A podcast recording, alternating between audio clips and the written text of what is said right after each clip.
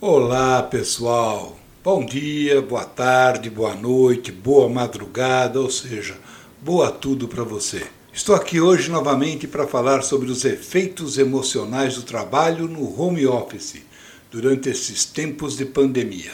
Quem fala com você José Antônio Porcino do podcast do Porcino na série Fala Porcino. É por isso que o nome desse episódio é o cuidado com o emocional no trabalho em home office. E para falar um pouco sobre este tema, eu fui pesquisar matérias a respeito em fontes de credibilidade. Sim, porque hoje em dia todo mundo fala um pouco sobre tudo, principalmente nas redes sociais. Mas com profundidade e base fundamentada, citando as fontes e dando nomes a quem escreveu ou colocou sua opinião ou até fez alguma pesquisa, esses são poucos. Portanto, cuidado com as fake news. Uma das primeiras pesquisas que eu encontrei e analisei foi a realizada pelo LinkedIn, com 2 mil profissionais que estão hoje trabalhando em home office. Essa pesquisa mostrou que 62% desses profissionais estão mais ansiosos e até estressados com o trabalho do que quando estavam nos escritórios. Isso até é natural, pois trata-se de uma mudança radical na rotina diária de trabalho.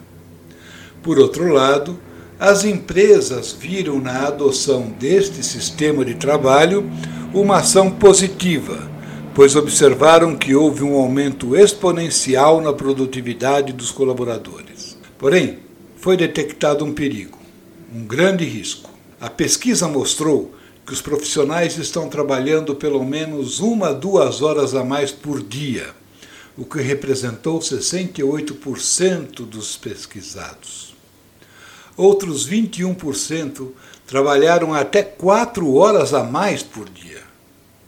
Mas não pense que os trabalhadores estão reclamando, não, pois 33% deles se sentem mais produtivos em casa por terem menos distrações.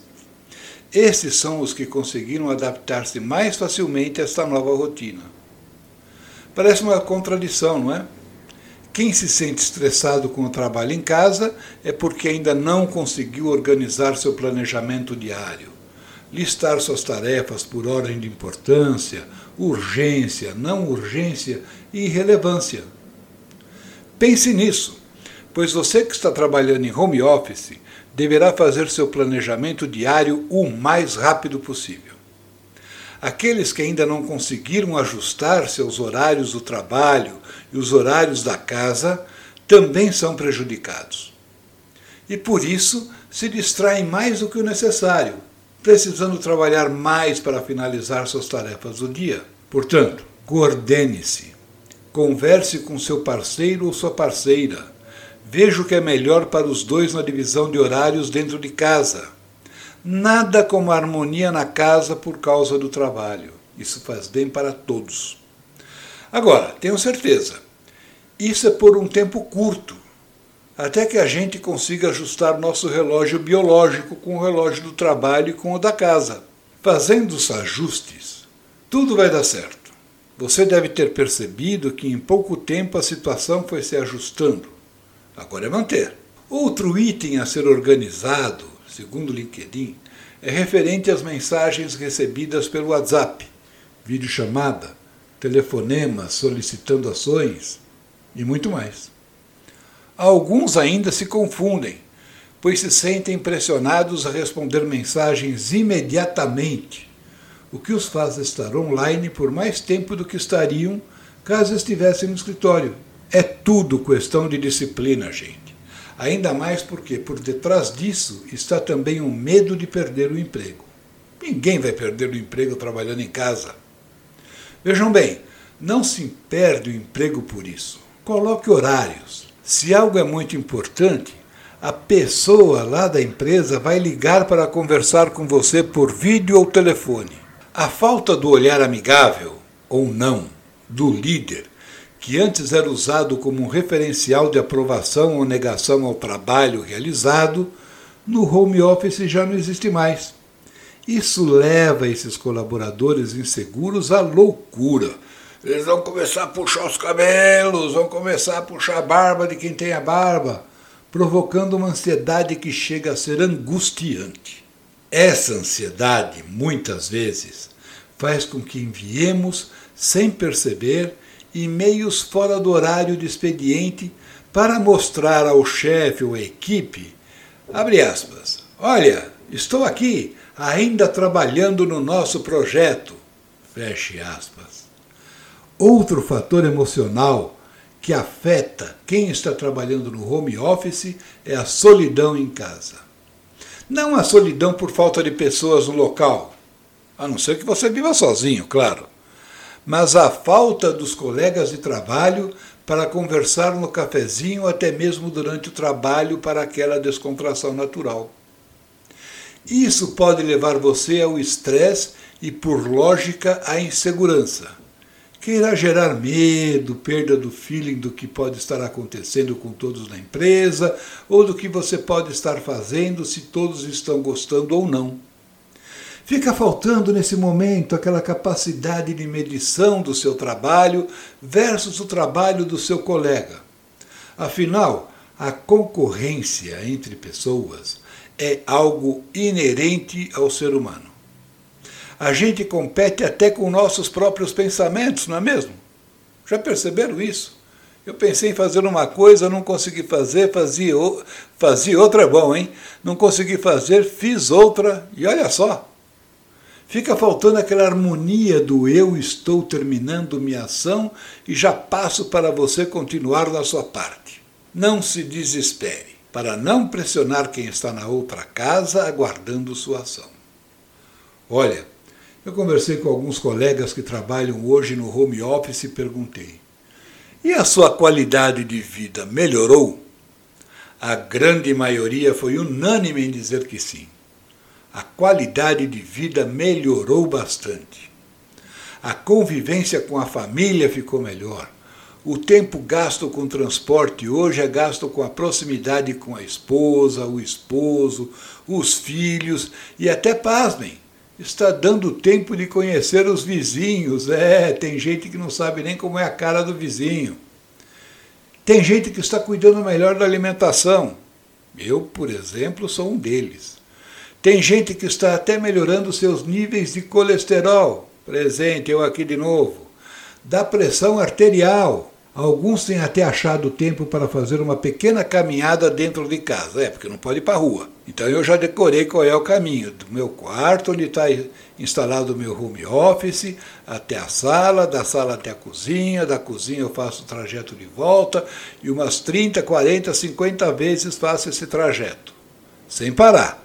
Sem olhar para o celular, sem ler, sem parar para conversar. Ah, e sem aquela beliscadinha na comida quando chega na cozinha. Não vale pit stop, tá bom? A vida está ficando mais saudável. O difícil vai ser retornar ao trabalho e ver que voltaremos a perder qualidade de vida.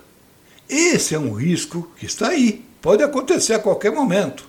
Uma dica: neste momento difícil da Covid-19, é necessário que a gente não se envolva muito com as notícias da doença, seus cuidados, seus sintomas. Muitas pessoas se deixam levar pelos comentários e acabam vendo sintomas em tudo. Cuidado! Não vá sentir sintomas que você não tem. E olha, gente, falo por experiência própria. A primeira, segunda semana de quarentena por causa do Covid-19 eu fiquei assustado. Por quê? Porque três dias antes eu havia dado aula para um aluno, uma aula presencial, e esse aluno tinha tido contato com uma pessoa que deu positivo no teste de Covid-19. Esse aluno imediatamente entrou em contato comigo e me avisou.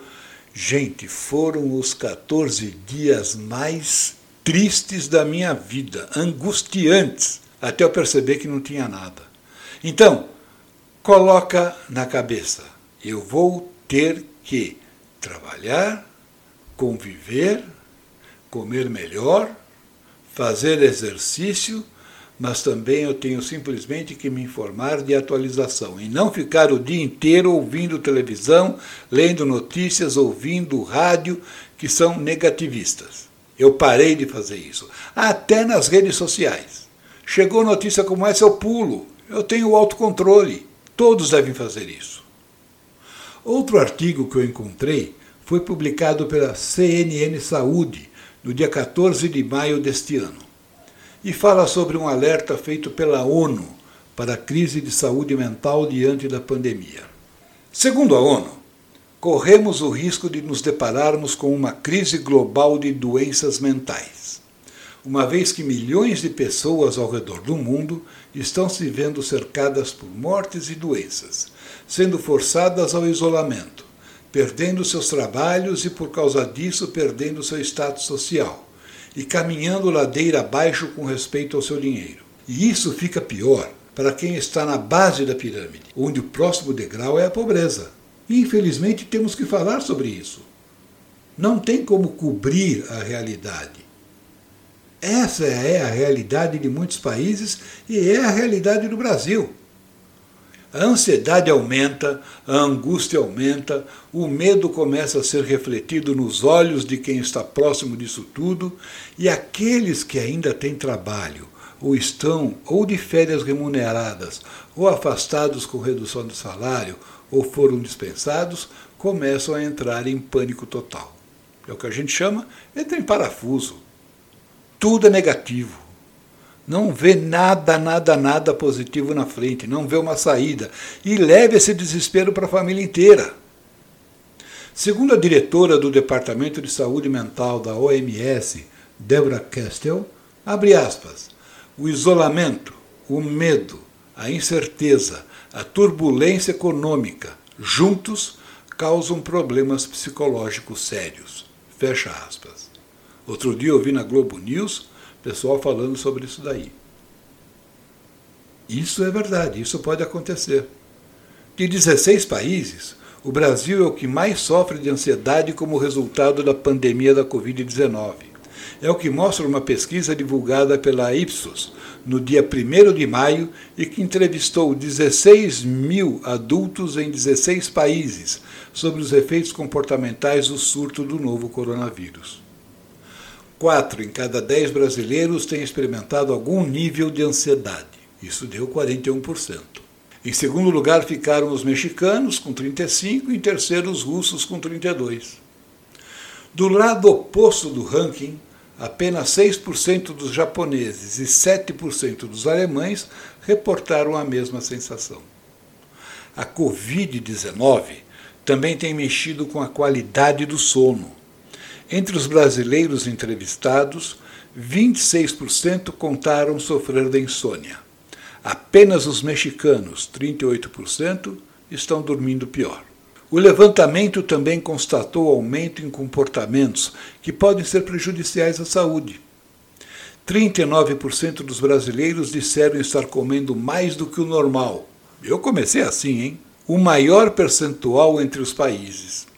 E 35% que estão se exercitando menos que o normal, deixaram de fazer os exercícios que faziam, estão atrás somente dos japoneses, 39% e dos sul-coreanos com 38.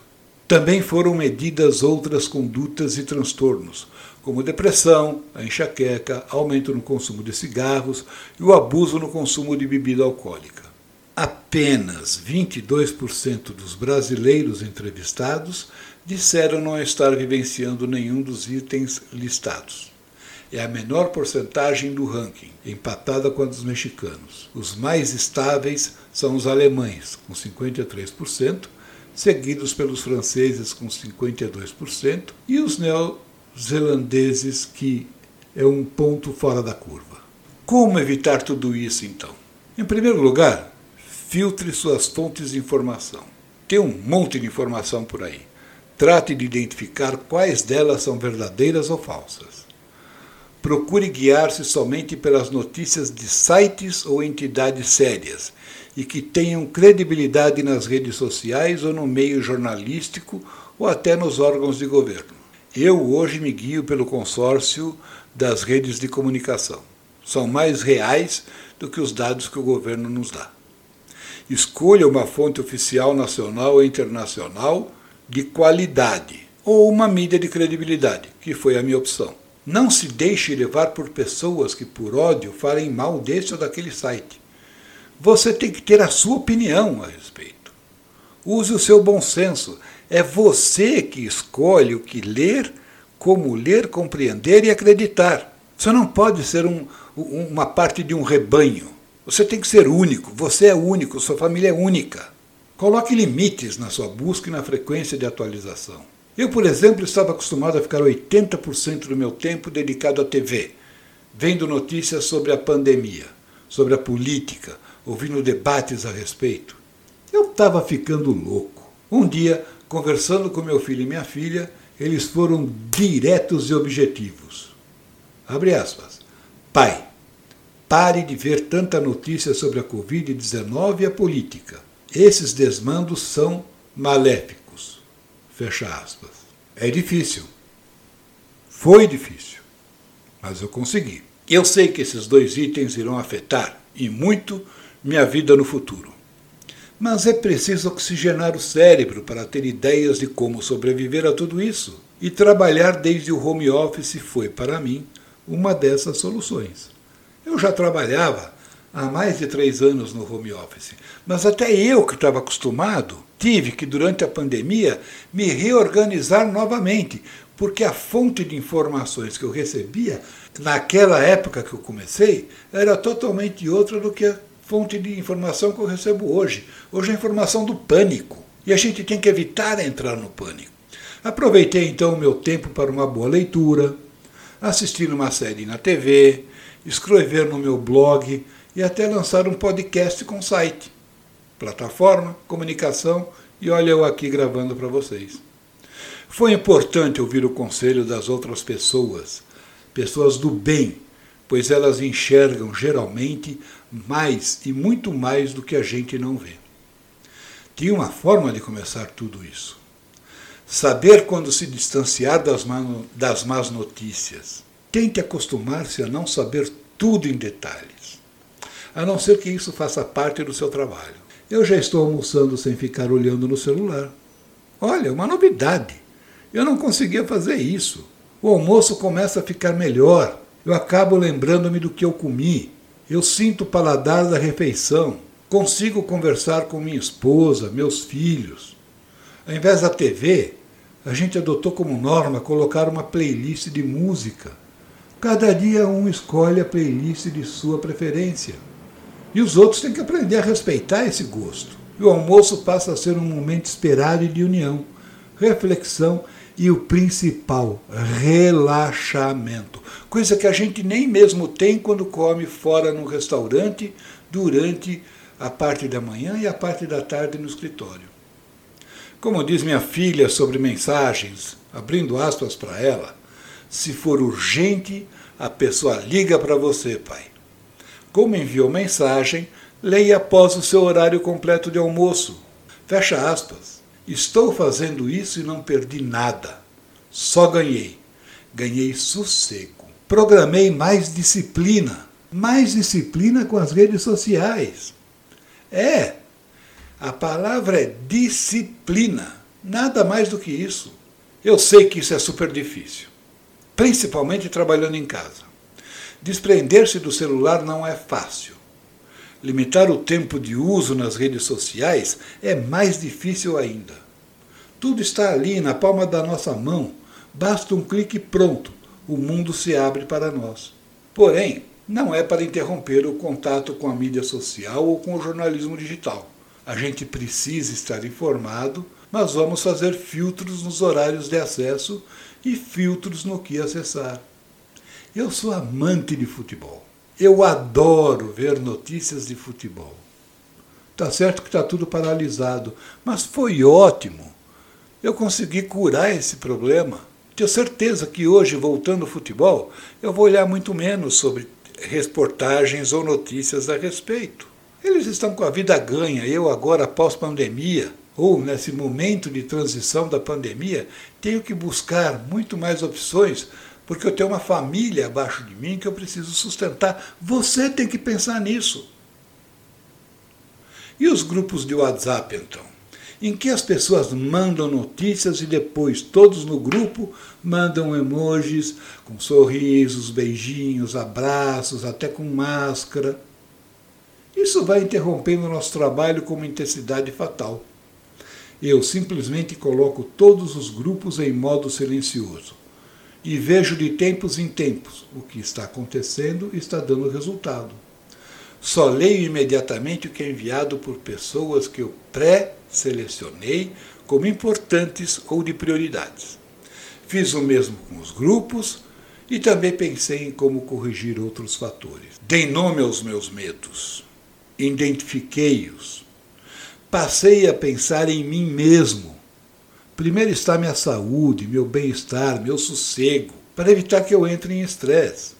Tratei de pensar além de mim mesmo, reconhecer os outros no meu entorno e respeitar suas individualidades. Gente, melhorou o convívio na minha casa que vocês não têm ideia. Hoje um respeita o outro, sorri, não se abraça, mas é um sorriso tão puro, tão bonito, tão sincero, que é muito maior do que um abraço. É um complemento do seu ser.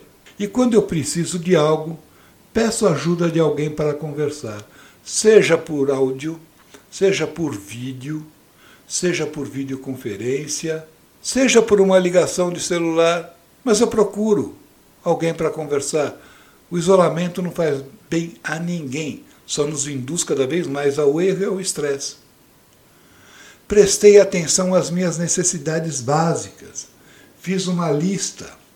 Afinal, o maior mal para um trabalhador é deixar que a culpa se torne uma companheira indesejada para a sua ansiedade. Caramba, eu não vou conseguir fazer esse trabalho.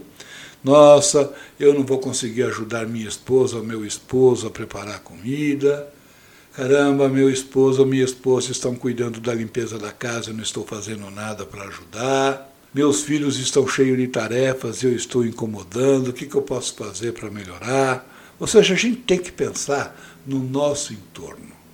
A gente tem que pensar em tudo aquilo que pode nos fazer viver melhor. Antes o pensamento era quase igual, mas com as pessoas do escritório. A gente convivia mais tempo com eles do que em nossa casa. Hoje a gente descobriu que nós temos uma família que é feita de seres humanos, que convivem com a gente, que têm sentimentos, que sentem nossa falta quando não estamos em casa. E às vezes, quando a gente retornava do trabalho, trazia problemas e vinha de mau humor. Hoje a gente consegue enxergar quanto isso era maléfico. E tenho certeza que muitos por aí estão reconhecendo coisas na sua parceira, no seu parceiro, nos seus filhos, que não tinha nem ideia que eles gostavam. Vai ser difícil o retorno ao presencial, tenho certeza. Voltando ao home office.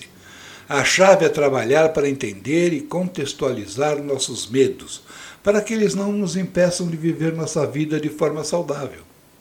Precisamos vencer esse período de isolamento e a novidade do trabalho em casa. As duas situações são novas para nós. E aqueles que já estão há 90 dias realizando esse trabalho continuam sendo novas, porque cada dia aparece alguma coisinha nova que a gente não havia pensado. E qualquer tipo de novidade nos traz insegurança. Aquele friozinho na barriga, aquele pensamento que parece que cola na mente e não quer sair. Será que vai dar certo? Será que estou fazendo o correto? Percebeu que no começo a gente perguntava muito ao colaborador, ao colega, ao familiar, veja como que está indo tal. É aquela necessidade nossa de troca de, de, de informação, compreensão e até aquele tapinha nas costas, vai por aí que está correto no home office, isso desaparece. Então a gente busca isso de outra forma. E às vezes essa forma é a maneira como a gente está incomodando aquele que está fazendo o seu trabalho. Então nós temos que começar a pensar de uma maneira a não entrar no estresse de será que estou agindo corretamente? E sim pensar, sim, estou fazendo o melhor que eu posso.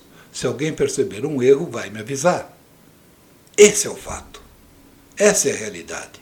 Quando você perceber que está pensando muito nisso, pare tudo o que está fazendo.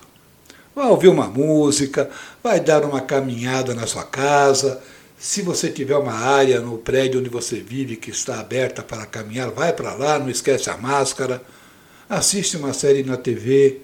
Você não roubará tempo do seu trabalho. Você vai estar carregando energias positivas para a sua mente. Você estará recarregando o seu eu.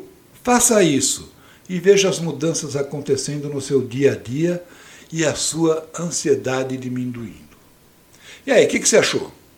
Legal? Gostou? Era isso hoje. Se tiver perguntas, quer falar algo mais a respeito? Envie um e-mail para pursino.pursino.com.br. Repito, pursino.pursino.com.br ou uma mensagem para 011 99144 0777 que eu vou responder para você pessoalmente. Tem ideia de algum tema? Quer que eu pesquise algum tema para falar com vocês? Pode pedir. Pode pedir que eu vou fazer isso. Nos vemos no próximo episódio. Até lá, minha gente, muito bom trabalho e foco, muito foco em você.